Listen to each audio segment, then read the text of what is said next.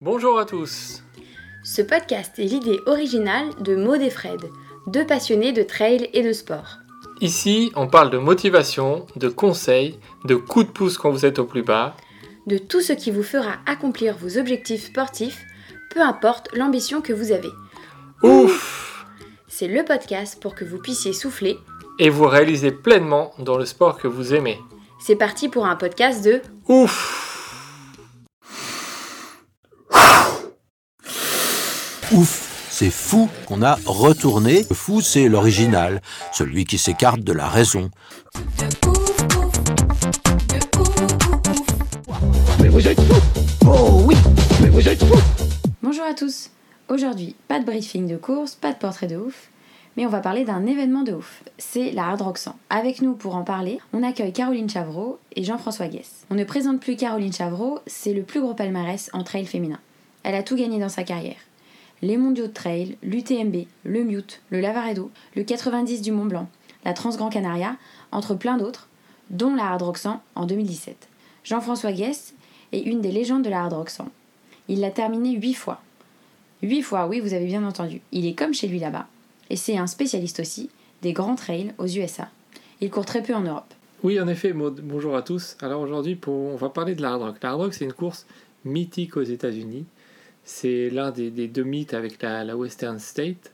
C'est un 100 miles aux États-Unis, donc c'est 162 km avec un peu plus de 10 000 mètres de dénivelé positif. La grosse difficulté de ce parcours, c'est que c'est en altitude. La moyenne est à 3400 mètres et le plus haut sommet, Andy's Peak, est à 4300 mètres. Donc euh, c'est un très gros paramètre à prendre en compte pour la course.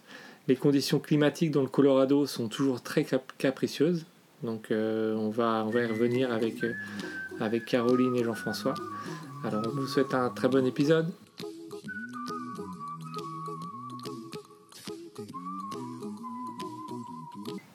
Bonjour Caroline, bonjour Jean-François. Merci d'avoir accepté de nous parler de votre expérience sur la Hard Rock 100.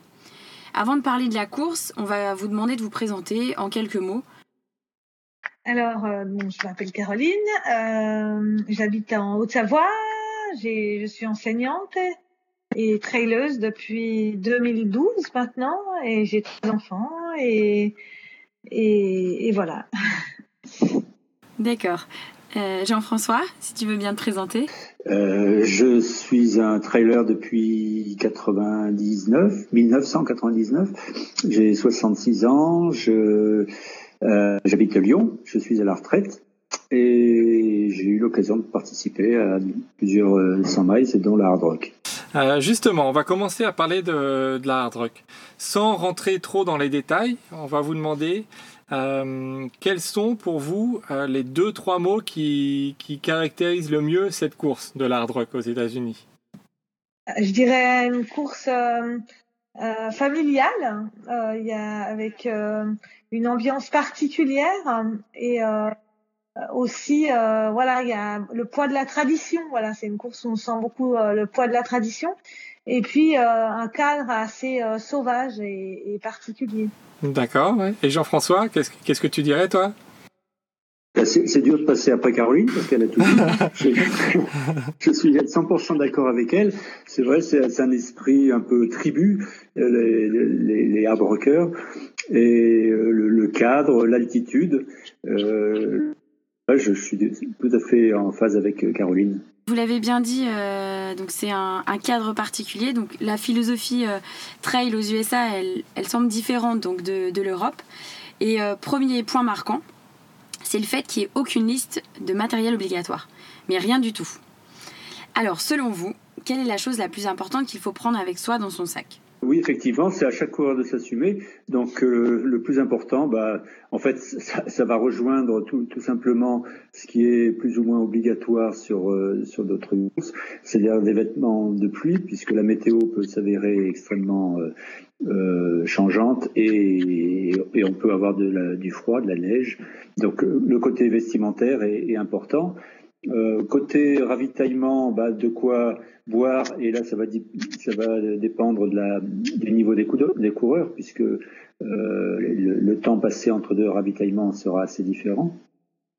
Euh, les bâtons, moi personnellement, je suis, très bâton sur ce genre de profil, donc oui. Et puis, ben, lampe, rien d'extraordinaire en fait. Et le fait qu'il y ait des possibilités de laisser des sacs, on peut partir relativement léger sur certaines sections et puis prendre des, des, des, plus de, par exemple, vêtements ou lampes, etc., sur d'autres sections. Et toi, Caroline, euh, quelle, quelle, est la chose la plus importante à prendre euh, avec toi dans ton sac pour faire cette course? Euh, Je dirais la même chose que Jean-François, ouais, des vêtements euh, chauds.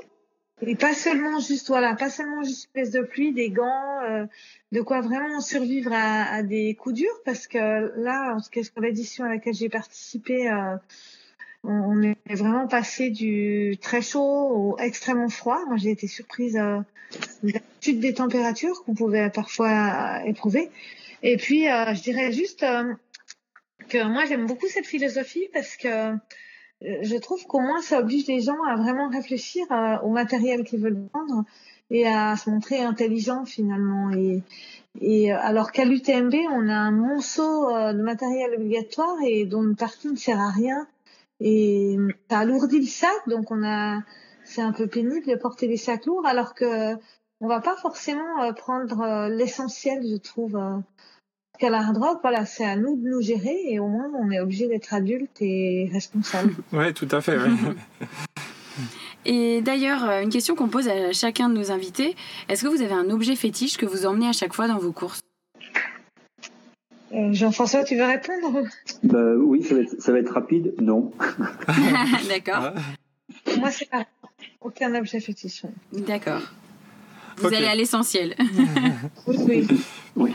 Concernant la météo, euh, elle est souvent euh, très capricieuse hein, sur, euh, oui. sur, sur, la hard rock, avec souvent des orages, du vent, de la neige. Donc, euh, Caroline, tu as commencé à l'aborder. C'était comment en 2017 Eh bien, il y a, en fait, euh, ce qui était intéressant, c'est que pendant les 15 jours euh, précédant la course, j'ai beaucoup couru, quoi, j'ai pas mal couru. Et il n'y a jamais eu d'orage, en fait. Il faisait pratiquement toujours beau un temps parfait, euh, vraiment euh, juste 20 degrés, quoi, assez idéal en fait. Ouais. Et euh, la course, et voilà, ils annonçaient les orages. Et, et là, c'était intéressant. J'ai participé à plusieurs discussions avec des, des gens qui l'avaient déjà fait. Et il y avait toute une série d'histoires qui circulaient, voilà, pour des gens frappés par la foudre. Ah oui. Anna Frost m'avait dit que l'année précédente, elle avait eu tellement froid qu'elle avait beau mettre des couches les unes par-dessus les autres, elle n'arrivait pas à se réchauffer. Et en fait, euh, j'ai à peu près eu tout ça pendant la course. On est parti, euh, il faisait une météo euh, très très agréable, un, temps assez parfait, et tout d'un coup, sous Randy's Peak, là, qui est le sommet le plus haut de la course, un orage monstrueux, quoi, vraiment monstrueux. Je pense que n'importe quelle course en Europe, ils auraient interrompu la course et. Ouais, mais pas là-bas. et pas là-bas. Et en fait, moi, à un moment, j'ai cru que j'allais, j'allais mourir. J'avais ma veste, j'avais des gants, euh, mais j'avais tellement froid que j'arrivais à accéder à mon sac. En fait, j'avais les mains trop gelées. Et euh, la seule solution que, que j'ai trouvée, c'est aller le plus vite possible vers un speed pour pouvoir redescendre. Et là, j'ai croisé euh, Fighter qui s'était pris la foudre justement. Euh, et sa il avait un appareil photo, je sais plus quel appareil qui a été cassé vers la foudre. Donc c'était quand même un impact un peu sérieux. Et puis après, de nouveau, très chaud. Euh, voilà, Ouray, on, je mourais de chaud. J'avais les pieds qui avaient triplé de volume euh, tellement j'avais chaud. Et après, pendant la nuit, euh, très chaud au début et après, au petit matin, euh, absolument glacial. Donc on avait vraiment euh, tous les temps, toutes les saisons en une course. C'était vraiment étonnant. Et à l'arrivée, les 20 derniers kilomètres, euh, pareil, j'étais un peu trop habillée parce que j'avais encore les habits de la nuit, c'était le matin. Et j'ai cru aussi que j'allais mourir de chaud. Donc vraiment des conditions un peu extrêmes quand même. Et toi, Jean-François, dans toutes tes participations, ça, ça a été euh, quoi le moment le plus critique que tu retiens au niveau de, des intempéries, de la météo? Bah, C'est un, peu comme Caroline. C'est l'an passé, un, monstrueux orage euh, entre Maggie Gulch et Cunningham. Euh, mais vraiment, j'ai jamais vécu un truc pareil, et avec un sentiment d'impuissance totale parce qu'on est au milieu des, montagnes et, puis il y a, a qu'une chose à faire, c'est avancer puis descendre le plus vite possible. Mais j'avoue que j'étais pas très fier et les gens autour de moi non plus, mon lièvre et, d'autres coureurs. c'était vraiment très très effrayant. C'était c'était une expérience unique. Et content d'arriver en bas et que l'orage s'arrête. D'accord. Bon bah c'est pas euh, c'est pas pour ceux qui nous écoutent. Hein, euh, J'espère que ça va pas les décourager, mais euh, bon. En Alors, tout cas, ils sont prévenus. Ils sont, ouais, là, ils sont, ils sont, ils sont prévenus de, de, que, que, ça peut arriver. Juste par rapport à, à la météo, je voulais juste revenir là-dessus parce que moi je trouvais qu'il y avait un, certain paradoxe en fait. Mm-hmm. C'est-à-dire que les Américains, c'est souvent une société euh, qui a vraiment peur du risque. On va dans les parcs nationaux, euh, on peut pas s'éloigner, euh, on peut pas s'éloigner des sentiers. le moindre risque peut être passible de poursuites judiciaires. Voilà, maintenant, dès qu'on participe au moindre événement ou dès qu'on organise la moindre chose, on doit signer des clauses juridiques longues comme le bras.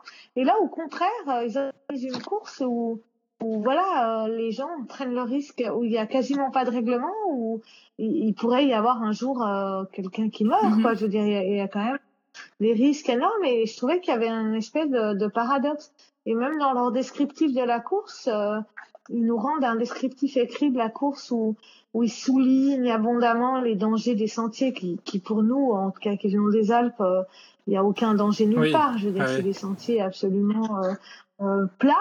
Euh, quoi, il n'y a jamais de, de vrai danger lié au sentier. Et eux, ils en font un descriptif presque terrifiant. Et par contre, la météo, voilà, ils s'en pas du tout. C'est assez étonnant, C'est vrai. Oui, Caroline, il y a quand même quelques sentiers un peu aériens. Hein. La, la notion sur Ouvré, il faut pas, faut pas rater les virages quand même à certains endroits. Oui, euh, mais elle, elle, est quand même pas non plus, euh, je veux dire, par rapport à ce que nous, on peut trouver sur n'importe quel sentier des alentours ah, ça a quand même pas grand chose à voir, quoi. Mhm. Hein, et, et, eux, quoi, je, je, trouvais qu'il y avait un paradoxe que j'avais quand même du mal à, à comprendre. C'est vrai. Non, mais ceci dit, je suis d'accord avec toi sur ce, cette, cette euh, différence de perception entre le, la notion de risque en général à la sauce américaine, quoi, si je puis dire, et à la sauce hard, hard rock. Tout à fait. Alors le départ est à Silverton, c'est un petit village avec une seule route goudronnée à 2000, euh, un peu plus de 2800 mètres d'altitude. Qu'est-ce que ça fait d'arriver dans ce village pour la première fois? Est-ce que vous pouvez nous faire un, petit euh, schéma descriptif pour les, pour les auditeurs hein, qui ne connaissent pas et qui écoutent? Euh, Oui, bah, c'est la surprise, parce que c'est vrai que du monde et on s'attend pas. Enfin, moi, j'avais pas une grande expérience des, États-Unis, mais euh, c'est vrai que c'est assez atypique. Euh, alors certes, les, les, rues angle droit, mais comme tu l'as signalé, Fred, il n'y a qu'une route de goudronnée et on est vraiment, on, on a l'impression de revenir au 19e siècle ou au 20e, disons. pas exagéré. enfin, le 20e n'est pas si lointain, mais euh, c'est un peu hors du temps, quoi. C'est assez surprenant. Ouais. Et toi, Caroline, alors? Est-ce que comment t'as trouvé? Je m'y attendais un peu parce que j'avais déjà pas mal voyagé aux États-Unis et, et, voilà, il y a des villages un peu similaires euh, dans d'autres parties du Colorado. Mais euh, c'est vrai que, en fait, moi, j'étais plutôt contente, euh, voilà, de pour une fois qu'une course soit sans trop de monde, mm-hmm. voilà, qu'on puisse vraiment un petit village. J'ai passé 15 jours avant et je trouvais justement ça assez agréable en fait d'être dans voilà de, de pas être dans une grande ville en fait d'être dans ce plein mais c'est sûr je me disais bon les gens qui vivent là toute l'année euh, le fait d'être dans cette euh, ambiance intime, euh, bah, ça permet que tout le monde se côtoie, se parle, comme vous le dites. comment vous, vous vivez les jours d'avant la course dans cette ville? Bah, C'est assez sympa, en fait. Les, jours les quelques jours avant la, course, euh, les organisateurs animent euh, différents événements. Il moi j'avais participé à une discussion qui s'appelait Women of Hard Rock. Donc les, les femmes d'hard rock, on se rencontrait. Ah, c'est chouette. Il y a des petites conférences. Euh, ouais, c'était très sympa. Et c'est vrai que moi je me sentais un peu seule parce que j'avais laissé ma famille pour pour préparer la course. Mhm. Et du coup j'étais contente, voilà, les quelques jours avant de, de rencontrer du monde euh, de participer à ce convivial. Alors juste, justement, une autre chose qui m'a qui m'a marqué, moi, la veille de la course, euh, il y a un briefing de course et une cérémonie un peu solennelle Euh, la première chose qui m'a marqué, c'est quand l'organisateur euh, nous indique ce qu'on doit faire si on se retrouve face à un ours.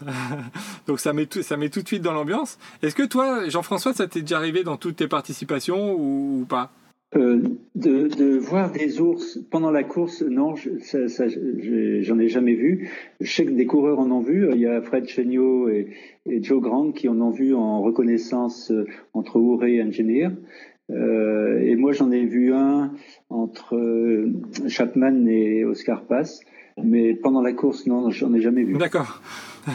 Et toi, Caroline, t'en as pas vu hein, pendant, ta, pendant, pendant ton, édition? Euh, Non, et je, trouvais d'ailleurs que par rapport à, la nature sauvage des lieux, il y avait quand même assez peu de faune. moi, quand je cours près de chez moi, dans les Alpes, je vois beaucoup de, on voit quand même souvent des animaux, des chamois, des bouquetins, euh, des sangliers. Euh, voilà, on voit quand même pas mal d'animaux sauvages. Et là, j'ai passé 15 jours à me balader dans des endroits euh, très sauvages. T'en as pas trop vu J'ai pas vu le moindre animal. D'accord. Ok. Par contre, ce qu'on m'a dit plutôt, c'est qu'il y en a, il y avait souvent des gens qui avaient été bloqués par des élans. Ah oui. En fait, apparemment, c'était presque plus les élans qui gênaient les gens que les ours. C'est-à-dire que vers euh, je sais plus comment ça s'appelle d'ailleurs, mais euh, il y a un endroit, il y a des grandes plaines marécageuses et certains coureurs ont été un peu embêtés euh, par des troupeaux d'élans. D'accord. c'est original. c'est original. La, deuxième chose, la deuxième chose qui m'avait, qui va qui m'a marqué, moi, c'est quand euh, Dale, le, le, big boss, demande à tous ceux qui ont déjà fait l'hard rock une fois de se lever et puis après, c'est un décompte, c'est tous ceux qui l'ont fait deux fois de rester debout, puis trois fois, puis quatre fois, puis huit fois, comme toi Jean-François, puis dix, puis quinze, et à ce moment-là, il en reste encore cinq ou six. Donc c'est assez impressionnant. Plus ça avance, plus les applaudissements sont forts et chaleureux. Puis aussi, ça va jusqu'à 18, jusqu'à 20. Et euh, ils sont toujours trois debout, puis 21, 22, 24. Et à la fin, il en reste plus qu'un, euh, Kirk euh, Apt, qu'il a fait, euh, ah qui, a fini 24 fois sur 26 éditions, donc c'est quand même quelque chose d'incroyable. C'est une standing ovation avec, euh, il y a quand même beaucoup d'émotions dans la salle. Est-ce que tu te rappelles de ce moment, Caroline, toi? Comment, comment tu l'as vécu? Eh ben, justement, je sortais de la discussion, la Women's of Art Rock, et je me suis rendu compte que en fait, pour beaucoup de gens, la, la rock, c'est, je dirais que c'est pas leur vie parce qu'ils ont une vie à côté, mais ça a une importance vraiment particulière. C'est-à-dire qu'il y a plein de gens qui ne font pas plus d'autres courses, quoi. C'est, c'est pas vraiment des compétiteurs, mais ils font la rock chaque année. Et s'ils peuvent pas la faire, ils viennent euh, faire du bénévolat. Et c'est là où je parlais du poids de la tradition, c'est-à-dire que voilà, il y a, certains qui retournent année après année parce qu'ils sont attachés. Euh, pour eux, les Américains, il y a quelque chose dans leur culture qui est assez fort, la notion de communauté. Mm-hmm, oui. Et là, il y a vraiment une communauté, quoi. C'est vraiment euh, marquant. Et moi, j'avais, je crois pas avoir vu ça sur une course européenne. Après, j'ai pas une, une culture euh, de, toutes les courses qui se pratiquent en Europe, mais je crois que ça, c'est vraiment propre euh, à cette course et à certaines courses américaines comme la Western State aussi. C'est plus américain comme culture.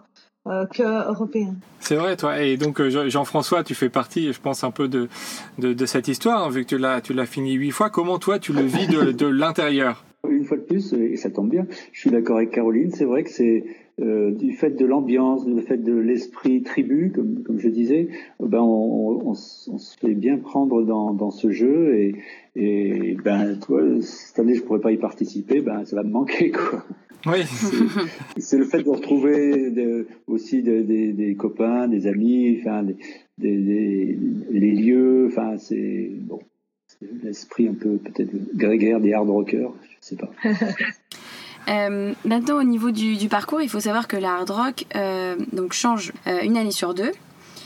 donc pour les années impaires comme 2019, ça tourne dans le sens inverse des aiguilles d'une montre, comme lors de ta victoire, toi Caroline, en 2017.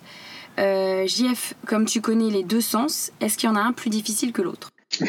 Honnêtement, à mon niveau, mais pour, relativiser, parce qu'effectivement, il, y, a un gros écart entre les, coureurs de tête et puis les, et, puis les, fans de peloton. Euh, moi, je ne ressens pas vraiment de, différence. Maintenant, euh, ce qui peut se passer, c'est que s'il y a des zones très enneigées, ben, il, y a, des, sens de parcours qui, selon les conditions euh, du terrain, vont effectivement être plus ou moins euh, faciles ou difficiles. Mais sinon, à, enneigement ou manque d'enneigement hein, égal, personnellement, je vois, je trouve pas de, de, différence euh, significative. D'accord. Mmh. D'accord. Et alors, Caroline, comme tu l'as fait dans un sens, est-ce que, est-ce que tu vas avoir envie de le faire dans un autre, dans, dans l'autre sens? Ah, J'aimerais bien y retourner quand même. Euh, déjà parce que c'est vrai que moi, je suis beaucoup frustrée de, de m'être perdue en fait et, mmh. et euh, et donc j'aimerais le faire une fois euh, dans des bonnes conditions où j'arrive à terminer, euh, voilà, sans, sans cette frustration-là d'avoir perdu des heures. Après, je crois que par rapport au sens, ce qu'on disait, c'est que ce que certains disent, c'est que le temps du, voilà, le, temps moyen du vainqueur, il y a quand même une grosse différence, je crois, une demi-heure, trois quarts d'heure. Donc ça peut, euh, voilà, pour, on parle de record, mais moi je trouve que le terme de record, il n'a pas grand sens sur ces courses. Exactement. Parce que ça dépend de la neige, euh, voilà, ça dépend du sens. Même dans les marécages, là, il y a des années où c'est très sec, il y a des années où on s'embourbe. Ça peut être mm. très différent d'une année sur l'autre. Donc, moi, j'ai toujours trouvé que la notion de record en trail, on, on en parle beaucoup, mais ça n'a pas un sens énorme. Mm. J'aimerais bien, oui, la faire dans l'autre sens, c'est clair. on note, on note. Euh, la Hard Rock, c'est 150 coureurs seulement au départ, vraiment 150 euh, perdus dans les, un peu dans les montagnes du Colorado. On est très rapidement seul. Comment vous le, vous le vivez, cette solitude, euh, parfois jusqu'à 4000 mètres d'altitude? Est-ce que c'est quelque chose que vous aimez bien ou vous aimez bien être avec du monde? C'est pas la même solitude que Caroline. Mais euh, personnellement, ça ne pose pas de problème. Euh, euh, et puis, il y a le fait d'avoir un pacer, donc on est, enfin, pendant une partie de la course du moins, donc on n'est pas tout à fait seul.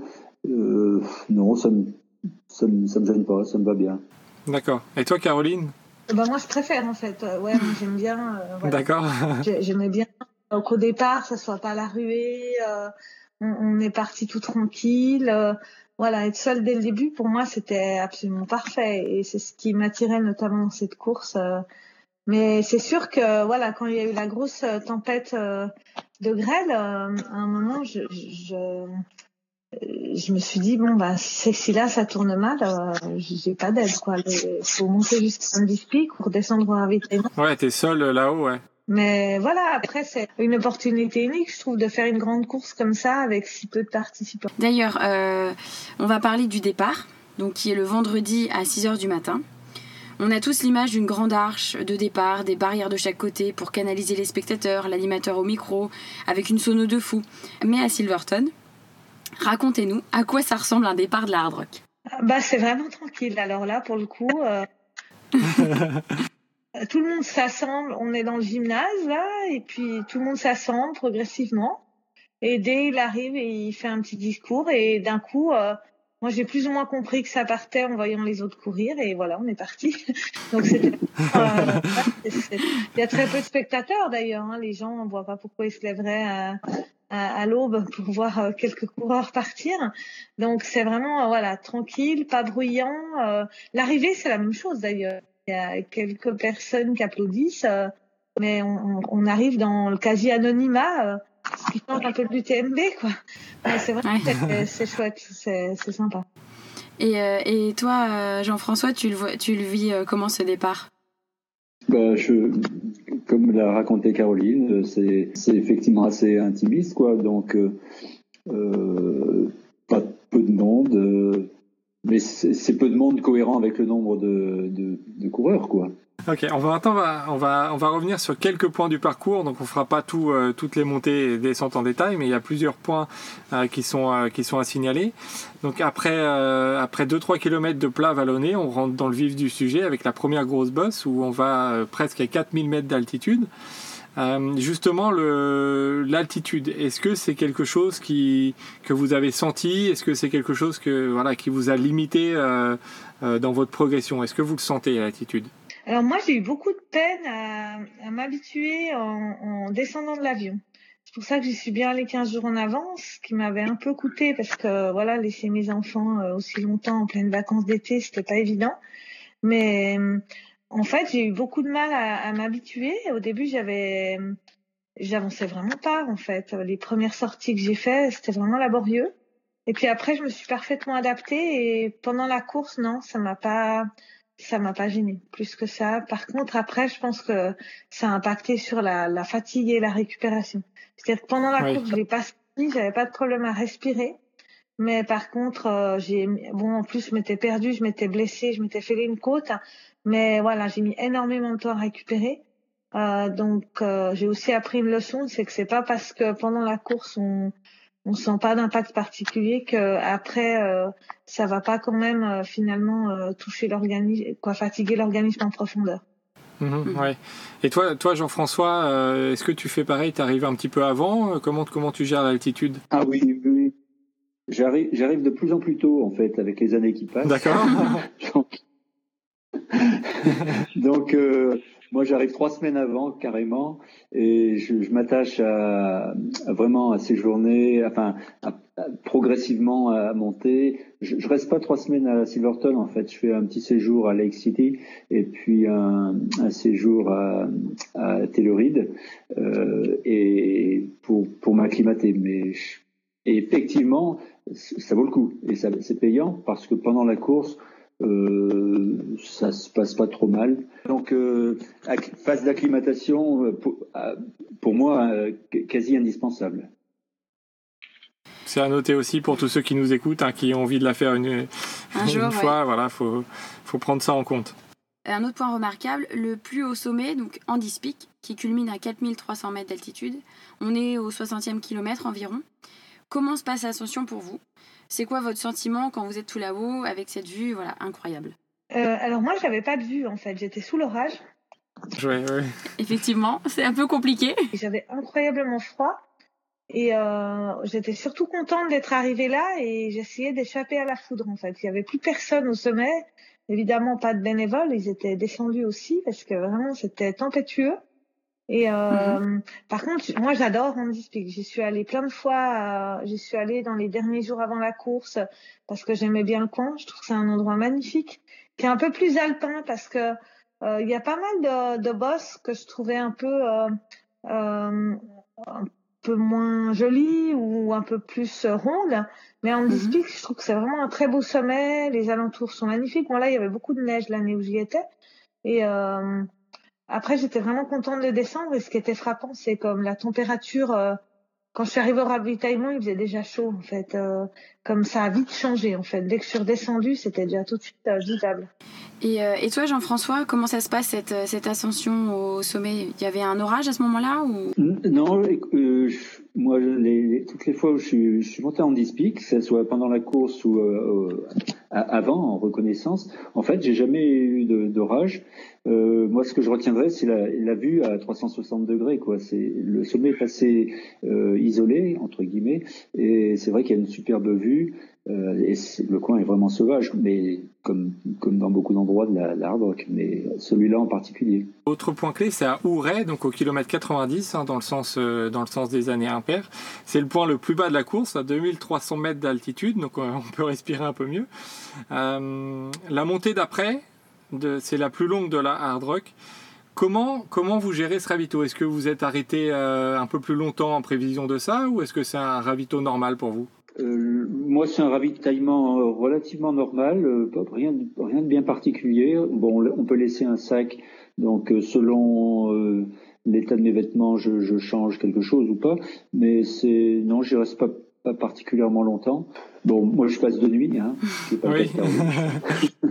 c'est un peu différent. Mais euh, non, rien de spécial à Ouray. D'accord. Et toi, Caroline, à Ouray, est-ce que tu t'étais arrêtée plus longtemps ou? Oui. Oui. Oui, oui. Et c'est la première fois de ma vie que je changeais de chaussures sur un ultra et j'ai regretté parce que en fait euh, au moment où j'ai enlevé les chaussures j'arrivais plus à rentrer dans la paire suivante ah. parce que j'avais ouais. avec la chaleur donc c'était encore la je sais plus ça devait être 5h30 ou 6h donc euh, c'était encore la fin de l'après-midi et euh, voilà c'était un peu laborieux et en même temps pour moi c'était un peu émotionnel parce que voilà j'étais à mi-course et euh, je me disais, bah voilà, le ravito suivant, ce sera tout en haut à Virginia Peak, donc c'est très long la montée. Euh, je l'avais fait en voiture une partie du chemin et à pied le reste. Et je, me, je savais qu'il y avait une très longue piste, très ennuyeuse ouais, ouais, en fait. Et donc je m'étais un peu préparée euh, psychologiquement à, à, la supporter. Et puis euh, aussi le voilà, je savais que j'allais après rentrer dans la nuit. J'avais déjà couru toute une journée, voilà, et, euh, et donc je m'étais bien préparée. J'avais bien pris le temps de m'arrêter, de boire. Euh, et je me sentais encore euh, bien en forme. D'ailleurs, à Ouray, il y a, un point important qui, est, bien spécifique aux, aux États-Unis. C'est, contrairement à l'Europe, c'est qu'on a le droit d'avoir des pacers. donc, est-ce que vous deux, vous êtes partis avec des pacers à ce moment-là? Euh, oui, oui, oui. Moi, j'avais un pêcheur. Alors, ça a été un peu, euh, euh pour moi, c'est un peu un souvenir un peu amer parce que depuis l'Europe, j'avais organisé vraiment, j'avais pris contact avec un pêcheur qui était motivé, qui était bien. Et au dernier moment, il y a eu une embrouille en fait entre ce pêcheur-là et un pêcheur de Salomon. Et finalement, un autre a insisté pour prendre la place du pêcheur avec qui je m'étais mis d'accord. Et moi, au dernier, j'aime pas trop les changements de dernière minute. Hein. Oui, c'est normal. Et, euh, voilà, j'ai quand même accepté parce qu'il m'a juré ses grands dieux qu'il connaissait le parcours et bah, c'est lui qui m'a perdu en pleine nuit après. Donc c'est vrai que là, sur le moment, euh, voilà, je suis partie avec lui et ça m'a pas tellement aidé en fait, parce que d'habitude, euh, même dans la longue montée, il était souvent trop loin devant moi et et en fait, ça me remontait pas le moral, en fait. C'était plutôt l'inverse. D'accord, ouais. ouais. Je me rendais compte, en fait, par rapport à lui, qui était tout frais, comme euh, tout d'un coup, j'ai pris conscience que j'avançais pas, que j'avais du mal à le suivre, et, et euh, ça m'a presque un peu démoralisé, en fait. Et, je pense qu'il se mettait pas assez avec moi. Il se mettait 100, 200 mètres devant moi, et, et pour moi, c'était un peu euh, laborieux, en fait. J'appréciais pas beaucoup d'avoir un pêcheur. Et je, si c'était à refaire, je, je crois que sur cette partie-là, j'en prendrais pas en fait. Ou alors vraiment quelqu'un, un ami quoi, avec quelqu'un, je me suis bien mis d'accord. Et là, ça m'a été un peu imposé et je l'ai pas très bien vécu. D'accord. Et, et toi, Jean, Jean-François, du coup, tu as, as, eu un pêcheur et ça s'est passé comment? Ben, En fait, j'ai pas j'ai jamais eu de pêcheur sur la, sur la section où aurait été l'uride, dans, dans, le sens euh, qui nous intéresse. J'en ai eu après, euh, à partir de Telluride. D'accord, un peu plus loin, oui. Et, c'est vrai euh, que le, la science du pacer, que ce soit pour les coureurs rapides ou, ou lents, eh ben c'est vraiment c'est pas c'est pas immédiat et, je pense moi j'ai eu en dix en dix participations j'ai eu pas mal de pacers eh ben, il y, a, il y en a des, même pour les coureurs lents, hein, il y a des bons paisseurs et il y a des mauvais paisseurs. c'est comme les chasseurs. donc, donc, à retenir, euh, bien, voilà, bien connaître le paisseur, bien s'accorder avec, euh, avec lui ou elle, et euh, bah, qui soutiennent, qui vous soutiennent plutôt qu'ils vous, vous mettent dedans, quoi. c'est un peu ça. Jean-François, comment tu définirais le, le bon pêcheur? Euh, Comment est-ce que tu... Euh, quels ont été pour toi les bons pêcheurs euh, Qu'est-ce qu'ils faisaient de particulier? Ben, bon, déjà au, au, au niveau niveau, faut, faut pas qu'il soit plus faible que toi parce que c'est un peu un peu fâcheux. Euh, le fait qu'ils connaissent le parcours, c'est un plus. Et puis le fait qu'effectivement, euh, en général, les pêcheurs que j'ai, ils, étaient euh, plus frais en tout cas, et, au moins aussi bons que moi. Donc ils auraient, il faut pas qu'ils soient, je vous l'ai parfaitement dit, le pêcheur qui te met 100 euh, mètres dans la vue, ça sert à rien quoi.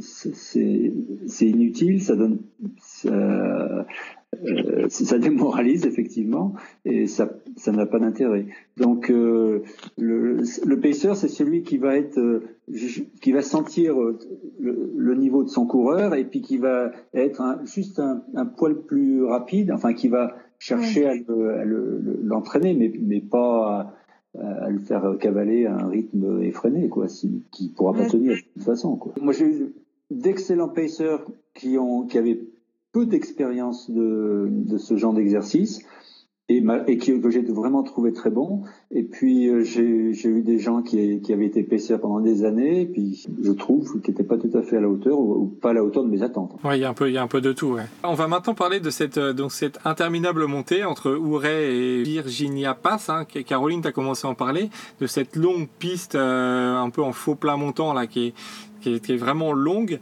Euh, donc on repart de donc d'Ouray à 2300 mètres d'altitude, on va jusqu'à 4000 mètres, c'est donc c'est 18 km de montée.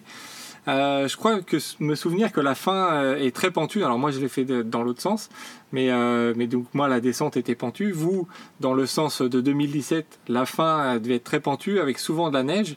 Quel, quel souvenir en avez-vous de cette, de cette partie et de, de cette fin de, de montée? Bah, Moi, je l'ai fait dans, dans, plusieurs conditions. Très enneigé, où là, dès que ça devenait raide, c'était pratiquement de la neige de haut en bas. Euh, et, puis, et puis sans neige du tout. C'est surprenant. Euh, ça se démarque certainement de la partie grande piste euh, faux, enfin faux plat. Oui, oui, oui. oui, oui, non, faux plat, c'était une image, mais ça, monte, ça, ça, monte quand même bien, ouais. Oui. Mais c'est plutôt la, la, la, large piste de 4x4, ouais. Oui, la partie très raide, bon, elle a l'avantage d'être relativement courte, hein, comme ça doit représenter, je sais pas, un ou deux kilomètres, hein, pas, pas, tellement plus. Selon l'état du terrain, l'organisation met une corde. Pour les coureurs, moi je, je l'ai fait quand je passe, c'était au petit matin. Euh, Caroline, tu as dû passer en pleine nuit, je suppose. Oui, à une heure et demie, je crois, une heure ou une heure et demie. Et, ouais, et, au niveau, euh, si c'est enneigé et gelé, euh, ça peut, ça peut devenir technique, hein, je, je, je, pense, certains passages. Oui, toi, Caroline, c'était comment alors ton passage à une heure et demie du matin? En fait, ce qui était chouette, c'est qu'on voyait les lumières du ravitaillement. Et mm-hmm c'était assez, ça avait un charme en fait. Je trouvais de, on était en pleine nuit. Alors c'est vrai qu'il y a énormément de neige. Elle commençait très bas. Euh, alors il paraît que c'était assez exceptionnel. Et puis après ils avaient mis cette corde qui, moi, m'arrangeait pas trop parce qu'elle était vraiment au milieu des, il y avait des traces en fait. Elle était vraiment au milieu euh, des traces. Donc ça, elle m'embêtait plus qu'autre chose. Mais c'était assez court la partie vraiment raide. Et arrivé en haut, euh, on arrive sur ce tout petit ravitaillement minuscule avec des gens qui, euh, qui étaient là, très gais, très enthousiastes, euh, qui nous proposaient de la soupe, euh, du chaud. Et là, j'ai fait une erreur, je pense. en fait, j'avais tellement confiance dans le PCF que j'ai pas pris le temps de bien demander le chemin. Et il y avait un brouillard à couper au couteau, donc ils nous ont juste dit attention au brouillard. Et en fait, ils avaient fait une erreur de balisage. En dessous, ils avaient pas mis de, du tout de balisage. Ah. Et après, d'ailleurs, quand ils nous ont vu nous perdre, et au bout d'une heure ou deux, ils sont descendus et ils ont mis un balisage pour les suivants. D'accord, donc c'est là où tu t'es perdu, c'est en descendant euh, derrière. Exactement. Et je pense que j'aurais été seule d'ailleurs, je, me serais perdue moins longtemps. Mais ça, c'est le fameux effet euh, quand on est deux en fait. Euh, moi, j'aurais été seule, bah, j'aurais pas suivi le PCR. J'aurais essayé de trouver vraiment moi le chemin. Et donc, je pense que. Mais là, j'avais tellement confiance en lui que. Ouais, c'est ça, tu fais pas attention, ouais. Tout d'un coup, en fait, je me suis plus ou moins réveillée. on était bien plus bas et on était au milieu de rocher, il n'y avait plus de chemin. Et je lui dis, ah, t'es sûr que t'es là? Oui, oui, pas de problème, on est encore descendu. Et là, euh, j'ai fini par sortir, j'avais un gros GPS dans le sac avec une trace, j'ai fini par le sortir. Et là, c'est là où on, on s'est vraiment enterré, enferré dans notre erreur, c'est que lui euh, ne lisait pas le GPS comme moi. Donc, euh, moi, je lui ai dit, à un moment, on va remonter. Il faut remonter. Tant pis, on s'est perdu. J'accepte, voilà, il faut remonter de 300 mètres. Et lui, il m'a dit, non, non, on peut couper. Et donc on a essayé de couper et en fait on pouvait pas couper, on était beaucoup trop bas. Et euh, donc c'est là où des fois, voilà, être deux ça peut être super, mais quand on n'est pas d'accord et qu'on se perd, euh, ça, ça peut tourner à, à l'enfer en fait, parce que euh, j'aurais été seule, ben j'aurais été obligée, je pense, de faire demi-tour. Surtout que j'ai vu après les frontales des autres gens. Ouais. Donc, alors que parce que je me suis fait rattraper, du coup j'ai perdu, euh, on s'est perdu des heures en fait. Et, et là j'ai fait une erreur. Je pense que faut pas confondre vitesse et précipitation. Voyant qu'il y avait le brouillard, j'aurais dû m'arrêter au ravito, demander euh, vraiment de m'indiquer le chemin et, et peut-être euh, moins faire confiance au PCR. Mais c'est toujours pareil. après coup, on, on sait ce qu'il fallait faire, mais sur le moment. Oui, sur le moment, c'est plus compliqué. C'est pas, on n'a pas la même lucidité. Fatiguée, quoi. Ça faisait presque Là, ça commençait à faire, je sais pas, 18, 18 heures que je courais, donc on n'a peut-être plus la même lucidité non plus. Oui, c'est sûr. Euh, alors là, on, va parler d'un dernier, euh, d'un dernier point avant, avant l'arrivée, c'est qu'il y a une dernière surprise à 3 km de l'arrivée. Est-ce que vous vous en rappelez? On traverse la rivière. Ah. Mineral Creek. C'est ça. Alors, dis-nous un peu plus. C'est quoi cette rivière? Comment elle est euh? La rivière, bah, ça fait quoi? Je sais pas, une cinquantaine de mètres de large, non Peut-être? Non, peut-être un peu moins. Mais euh, ce qui est remarquable, c'est son, son, niveau, qui est euh, certaines années, Fred, quand on quand on était ensemble, il n'y avait pas encore trop d'eau, peut-être. Non, non, non, c'était ça, ouais, c'était pas trop trop haut. Comme ça. Euh, bon, ils mettent une corde, l'organisation met une corde en général, euh, Oui. mais il y a des, C'est difficile, hein. on va voir des années où la corde c'était c'était pas du, du luxe. Hein. C'est, on était vraiment vraiment content de la trouver. Bon, euh, quand on arrive là, qu'on a déjà euh, bah, quelques kilomètres dans les guibolles, hein, euh, avec fatigue, et, euh, c'est un moment. euh, moi, je me souviens la première hard rock que j'ai couru, que j'ai parcouru. Je, arrivé là, je me dis mais c'est, c'est de la folie. On va, on, on va être- on va être emporté. Il y avait vraiment beaucoup de courant. Et c'est, c'est impressionnant, quoi. C'est, c'est vraiment. Bon, après, on sait qu'on est, on, l'arrivée est toute proche, donc ça, ça, mot- ça motive, ça aide. Mais Mm, sur le coup, c'est, c'est une surprise euh, euh, particulière. Et, et toi, Caroline, tu t'en, tu t'en rappelles euh, comment? Oui, je me rappelle bien parce que j'étais quand même émue d'arriver là. Bon, après toutes les péripéties, j'étais vraiment dans un état d'épuisement euh, et surtout démoralisée. Je crois Ouais. que l'effet de, de s'être perdue, c'est que la deuxième partie de la course, euh, bah, j'ai perdu tout mon élan en fait et j'avais plus euh, plus aucune énergie. Euh, Je me suis cassé quand même euh, une côte et voilà, j'étais quand même vraiment épuisée et donc d'arriver là, voilà, je savais que l'arrivée était à portée. Alors j'arrivais plus tellement à, je courais plus en fait, je marchais mais mais bon, euh, ouais, une grande émotion. Par contre, c'est surtout à, à la reconnaissance en fait. Euh, euh, je suis arrivée là et j'ai vu cette rivière et et il y avait vraiment beaucoup d'eau, beaucoup de courant. Et là, pour le coup, il n'y avait pas de corde et je me suis dit, ah bah dis donc, ils n'hésitent pas quoi. Et là, il n'y a même pas un pont. euh, ouais, J'étais vraiment un peu étonnée. hein. Ouais. Ok. Et Euh, puis l'eau est très froide, hein. Ouais, on, on imagine. Ça fait du bien. Oh là là. Moi, à chaque fois, ça m'a fait un bien fou. Oui, c'est vrai. oui, parce que. Et, et par contre, j'ai pensé dans l'autre sens. Dans l'autre sens, quand on part à 6 heures du matin, ça doit pas être très agréable. Ça réveille. Oui, bah, la- l'année où je l'ai fait, effectivement, euh, on commence par ça. Donc, bon, la surprise, euh, voilà, au bout de 3 km, on a les pieds mouillés, on est mouillé, euh, c'est parti, quoi. Ouais, j'hésite pas, parce que les pieds mouillés, après, quand on va faire euh, 160 km, c'est vrai, c'est un peu rude. c'est vrai. Il y a, il y a beaucoup, d'occasions de se mouiller les pieds, hein, là. Oui, c'est Moi, j'ai trouvé qu'on traversait quand même beaucoup de rivières. Je sais, j'ai pas compté le nombre de fois, mais euh, peut-être 20 ou 30 fois, euh, j'avais j'avais les pieds euh, les pieds mouillés. Est-ce que c'est quelque chose vous qui vous a gêné ou euh, ou ça, il y a rien de, de particulier. Vous avez pas trop de problèmes de pieds? Euh, moi, ça m'a gêné. Je sais pas toi, Jean-François. Bah, je, moi, je préfère, moi, je préfère avoir les pieds secs. Mais bon, euh, bon, je, je m'y fais. Ouais, ça se fait. En fait, euh, moi, ce qui m'a un peu gêné, c'est que donc quand j'ai fait les reconnaissances, à un moment, j'ai j'ai vraiment vu que j'avais tendance à dans les marais. En fait, on s'embourbait tellement.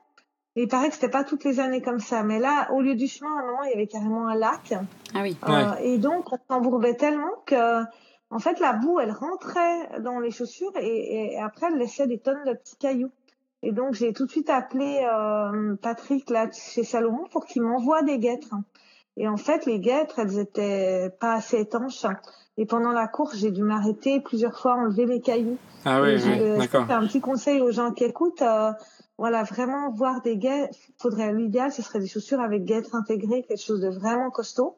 Au moins pour euh, ces fameux marais, je crois que ça s'appelle Magic Gulch. Je suis pas sûre. Euh, tu me corriges, Jean-François. Il y a un, endroit plein de marécages. Euh, et euh, là, il faudrait, faut avoir des guêtres, je pense. Parce que sinon, quoi, en tout cas, si on vise un, si on n'aime pas s'arrêter sans arrêt, enlever les cailloux des chaussures. La zone entre Maggie Gulch et Paul Creek est particulière. Ouais, Sur- je pense que cette année, ça va être très, très, très humide et marécageux. hein. D'accord. Ouais. Bon, c'est un, pre- c'est à prendre en compte aussi. Alors pour ceux qui, pour ceux qui nous écoutent. Euh, alors après, c'est le Graal avec l'arrivée dans, dans Silverton, la fameuse ligne droite. Et au, bout de cette ligne droite, le, rocher, cette tête de bélier là que tout le monde rêve de, de toucher et d'embrasser.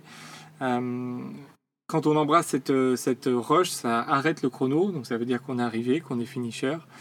Euh, Est-ce que vous pouvez nous raconter ce que, ce que vous avez ressenti, donc toi Caroline une fois et Jean-François donc plusieurs fois Euh, qu'est- Qu'est-ce que ça fait de s'embrasser- d'embrasser ce caillou comme euh, ligne d'arrivée? Euh, en fait, euh, ben j'étais contente, mais je crois que j'étais tellement, franchement, ça m'a vraiment mis un coup, quoi, de, de les circonstances dans lesquelles on s'est perdu. Mon paysaire, il s'est fracturé le bras. euh, Ah voilà, oui. moi, photo a été un peu le drame. Et euh, en fait, ce qui s'est passé, c'est que juste avant la- l'arrivée, euh, ben je l'ai vu avec son bras cassé et tout, et donc en fait c'était j'étais trop touchée par les événements pour pouvoir vraiment. ouais, d'accord. Ouais, t'étais un peu ailleurs. voilà, exactement.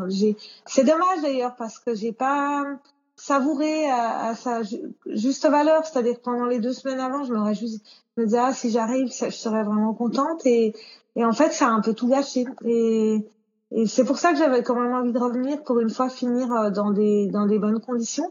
Et ce que je me rappelle surtout, c'est qu'il y avait, je sais plus comment elle s'appelle, une américaine qui euh, qui fait plein, qui l'a fait plein de fois, qui m'avait proposé de dormir dans dans sa maison parce que moi ma maison était un peu plus loin et euh, je me réjouissais surtout d'aller me coucher en fait. Et, je crois qu'un quart d'heure après l'arrivée, j'étais au lit. ouais. Et toi alors Jean-François, cette, euh, cette ligne, ce, ce, rocher, tu l'as embrassé plusieurs fois. Est-ce que c'est toujours la, toujours la même émotion? Euh, Oui, oui, oui, oui. Ça, bah, ça, fait plaisir, ça fait plaisir quand ça s'arrête. non, oui, oui, c'est l'émotion, puis soulagement, et puis le, euh, c'est l'aboutissement. Je crois quel que soit son niveau, c'est l'aboutissement de d'entraînement, de, de, sacrifice, de, de, de beaucoup d'efforts, quoi. Donc, euh, indépendamment du temps, je pense que tu l'as vécu aussi, euh, Fred, mais c'est vraiment la, la récompense, quoi, d'arriver au bout. Exactement, et effectivement, euh, je, je confirme, je confirme, c'est c'est quelque chose de particulier, mais bon, on est content d'en avoir terminé avec cette course et avec tout, aussi toute la prépa qu'il y a derrière, euh, toute la logistique pour le, pour se déplacer sur place. C'est vrai qu'on est, ça se termine et on est, on est content. Et puis il y a le, fait que la, bon, enfin c'était le cas quand on était ensemble, et la, la famille, les amis, enfin c'est sympa quoi l'arrivée. Mais mais c'est vrai comme l'a dit euh, Caroline tout à l'heure, il n'y a pas franchement foule quoi. Hein, euh, c'est vrai, c'est vrai. Quand moi je suis arrivé, il y avait, euh, allez, on va dire, je suis arrivé dans, en pleine nuit, peut-être entre 3h et 4h du matin. On était, il y avait cinq personnes sur la ligne, dont Dale. J'avais les cinq personnes qui m'accompagnaient et puis un Américain, c'est tout. Mais c'est original quoi. C'est vrai que c'est ça fait plaisir d'arriver quand même. Je voulais juste souligner, Dave, là, le, chef, là, je crois qu'il assiste à toutes les arrivées. Exactement, je crois. Parce que le, temps entre la première et la dernière, c'est quand même très long. oui. C'est son courage, quoi. C'est son ultra à lui, hein. C'est son ultra. et je crois que les coureurs qui, quand ils arrivent, ils, ils se mettent dans un sac de couchage et ils dorment sur la ligne en attendant les autres. C'est assez impressionnant. ah ouais, ça c'est chouette. D'ailleurs, euh, donc euh, bah, vous trois, hein, vous faites partie des, des, 16 Français qui ont terminé cette course depuis 1992, euh, d'ailleurs, dont deux femmes, donc toi, Caroline et, et Nathalie Mauclair. Qu'est-ce que ça vous fait de faire partie de cette, cette histoire? Bah, C'est chouette. bah, il y a ce tirage au sort qui est, qui est assez euh, voilà, moi j'ai eu beaucoup de chance d'être sélectionnée euh, du premier coup. Malheureusement, j'ai pas pu honorer. Bah du coup, comme j'avais gagné, j'aurais pu revenir l'année suivante. Mais j'ai hésité. Mais là, laisser la famille deux étés de suite, c'était pas pour moi, c'était c'était pas envisageable. Et puis les faire venir là-bas, euh, vu le prix des hébergements sur place et des billets d'avion, quoi, nous c'était hors de portée. Donc j'ai pas pu honorer l'invitation pour l'année suivante. Mais j'espère revenir. Et c'est vrai que j'encourage quoi je trouve c'est c'est chouette quoi je, me sens presque un peu euh, euh, ouais pas, coupable mais j'ai un petit regret de pas pouvoir y retourner tout de suite parce que c'est vrai que j'ai vraiment rencontré plein de gens sympas et j'aimerais bien pouvoir euh, leur montrer aussi euh, l'attachement que j'ai à cette course. Et, euh, et toi, Jean-François, qu'est-ce que ça te fait de, de, faire partie de cette histoire plusieurs fois en plus Je crois qu'il faut, faut, aussi rester modeste, surtout à mon niveau. Donc, euh, Bon, il y a une part de chance euh, d'avoir pu la faire. Euh, aussi bien au niveau tirage au sort. Enfin, je voudrais dire aussi que moi, la première année où je l'ai couru, c'était en 2005, et que le nombre de postulants était euh, n'avait rien à voir. Il devait y avoir peut-être 200 euh, candidats pour 130 ou 140 places. 140 places. C'était plus ah facile. Ouais, Donc la probabilité d'être retenu était beaucoup plus forte. Ça n'avait rien à voir. Et euh, donc c'était c'était relativement facile il y a, il y a une dizaine d'années. Euh, bah ça l'est, ça c'est vraiment difficile maintenant d'être de, de, rentrer. Mais Bon, avoir fait la road rock, je, je retiens beaucoup de plaisir euh, de, par rapport aux, gens qu'on rencontre, aux paysages, etc. Maintenant, euh, c'est pas, je fais pas partie de l'élite, hein. Donc, euh, c'est pour rester bon humble, hein, c'est super course, mais il y a, je pense que des, au niveau purement athlétique, il y a des courses qui sont bien plus euh, de, de, de, plus haut niveau. Hein. Euh, bah, ne serait-ce que l'UTMB déjà pour commencer. Euh, la concurrence athlétique, enfin au niveau des, des têtes des, des, meilleurs coureurs, et eh ben le niveau est beaucoup plus élevé qu'à la hard rock. Oui, oui, oui. Par contre, ce qui est impressionnant, c'est que tu l'as fini autant de fois. Moi, ça vraiment euh, chapeau bas parce que c'est vrai que c'est quand même vraiment dur. Et euh, je pense que c'est encore plus dur quand on connaît tout le parcours. À chaque fois, euh, il faut y aller quand même. Faut pas juste. oui. Mm. Faut, faut avoir l'envie, oui. C'est vrai. Faut avoir l'envie. Hein. Tu sais, quand on a fait des, des reconnaissances ensemble, Fred, euh, toi, le fait de, de, de, connaître vraiment très bien, et, et, forcément au bout de quelques fois, on le connaît bien, euh, le parcours, je pense que moralement, c'est un, un, point très fort, je trouve. Enfin, pour, pour ce qui me concerne, en tout cas. Après, moi, je suis, je me dis, euh, je vois plutôt le côté inverse où je, quand tu connais, en fait, quand je me dis que quand t'es pas bien et que tu sais ce qui te reste à faire, Mhm. C'est là où c'est le côté euh, difficile euh, mentalement en fait. Quand t'es pas bien et tu sais bon bah t'es qu'à la moitié de course et tu sais ce qui t'attend. Euh, ça peut démotiver. Ça, peut démotiver. Mais à l'inverse, à l'inverse tu connais donc tu mhm. peux aussi mieux gérer, mieux gérer ta course. Il y a un peu, il y a les deux côtés. Et alors d'ailleurs donc sur cette course il y a quelques ravitaux. Vous en aviez un petit peu parlé à certains points. Est-ce que vous pouvez nous dire comment ils sont et comment ça se passe? Bah, euh, ils sont très surprenants, mais c'est un peu typique des ravitaillements américains, je trouve, enfin du moins mhm. l'expérience que j'en ai, c'est qu'on on trouve, euh, on trouve des, du, du, du, poulet, on trouve du, il y a de quoi faire hein, des gâteaux, il y a des, des, choses très surprenantes par rapport au, au ravitaillement classique. De, au fromage et saucisson, c'est ça De la charcuterie, du, du bacon, des omelettes, des je sais pas quoi. Il y a de quoi faire. Il y a beaucoup de ravitaillements. Alors pas celui de Virginius, hein, tout en haut là, où qui est un peu plus euh, spartiate. mais sinon, il y a beaucoup de ravitaillement, mais on peut, si, si, on a vraiment faim, on peut rester deux heures à table, quoi, à, manger des tas de trucs, des, l'entrée, plat, dessert, euh, des fruits, des, de la pâtisserie. Il y a, il y a même des ravitaillements. Moi, j'ai le souvenir, c'était le jour de l'anniversaire d'un coureur. Et ben, ils avaient fait un gâteau d'anniversaire pour lui. Donc, quand il ah, est arrivé au ils lui ont présenté un gâteau d'anniversaire. Bon, c'est vrai que c'est pas très courant en France. Non, bah non, t'aurais pas ça, oui. À sinon, ça, ça, en ferait des gâteaux à servir à l'UTMB quand même. Mais c'est vrai que moi, ce qui m'avait impressionné aussi, c'est le l'énergie des gens sur les ravitaillements.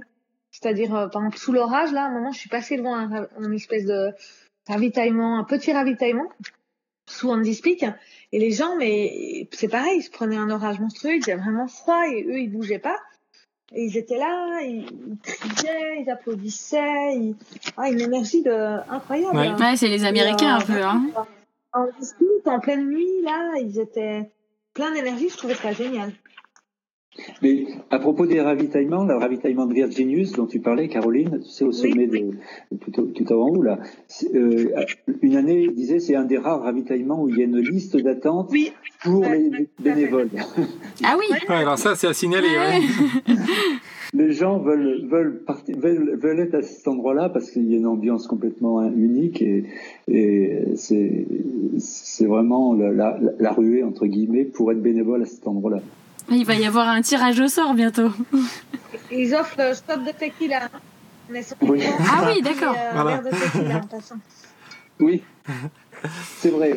Ça réchauffe quand il fait froid. Hein. Et le, le, à Virginius, le, le responsable du mhm. ravitaillement, c'est Rock euh, Horton, qui a fini quand même l'hard rock dix fois. Et je crois qu'il l'a fini dix fois et dix fois dans les dix premiers, quoi. Hein. D'accord. Ah oui, donc il connaît bien aussi. Euh... Et l'an passé, il y avait il y avait euh, euh, Anna euh, Frost qui était bénévole, il y avait Joe Grant. Le, niveau des, des, bénévoles est très C'est vrai. Alors, il reste, il reste deux, deux, trois petites questions. Euh, j'aimerais bien qu'on raconte aussi comment se passe la cérémonie de clôture le dimanche, parce que ça c'est quelque chose qui m'a marqué et que j'ai n'ai pas vu ailleurs pour l'instant.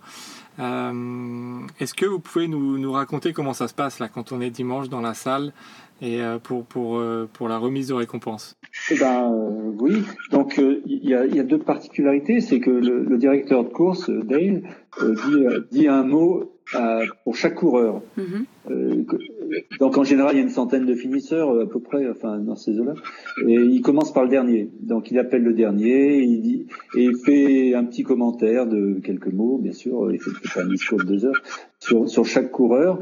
Et pratiquement euh, que ce soit le dernier coureur ou le premier, il n'y a, a, pas tellement de différence. Euh, bon, après les premiers, premier homme, première femme peuvent prendre le micro puis disent quelques mots, mais euh, ce qui est singulier, c'est que euh, tous les coureurs, tous les finisseurs sont sont appelés et, euh, et alors on leur remet le, le un, une espèce de diplôme ou enfin, un petit papier. Enfin, et, Dale dit quelques mots euh, plus ou moins humoristiques, enfin plutôt plus que moi d'ailleurs, sur le coureur en question. Et toi, toi Caroline, comment tu, tu l'as vécu alors cette cérémonie, puisque du coup tu as dû attendre euh, de passer, euh, de fait, que un certain nombre de monde passe devant toi, et, euh, et toi d'être de, rappelé en tant que vainqueur, comment c'était, quelle était ton émotion? Bah, Je pas parce que figurez-vous que le, soir, euh, après la course, j'ai reçu un mail de la compagnie aérienne et mon billet d'avion, mon avion était avancé de deux heures. Ah. Et donc, euh, le, matin de la course, euh, le matin de la cérémonie, en fait, moi, je devais partir à 11 heures et la cérémonie commençait à 9 heures. Et je suis allée voir Dale et je lui dis, voilà, au plus tard, à 11 heures, il faut que je parte. Et il n'a pas voulu démordre de, de son ordre. Et pourtant, les journalistes d'Iron Far sont allés le voir en lui disant, écoutez, ce serait quand même sympa de faire passer Caroline, parce qu'après, elle doit prendre son avion et il n'y avait rien à faire. Et donc, je suis partie à 11 heures et il en était encore à appeler le 40e et moi, j'étais, euh, je crois, 7e, je plus. Ah, t'as pas, t'as pas vu alors, d'accord. Euh, non. Et alors, après, ça leur a coûté une fortune parce qu'ils m'ont fait expédier euh, mon trophée et je sais plus quoi à la maison. Mais j'ai pas été appelée. Et là, je me suis quand même dit, moi, ça m'a pas plus rendu amer que ça. Hein, voilà. Mm. Mais après, je me suis dit, bah ça, c'est aussi le côté américain. C'est-à-dire que c'est assez étonnant. C'est un mélange de, de, ils sont à la fois très cool et à la fois très rigides.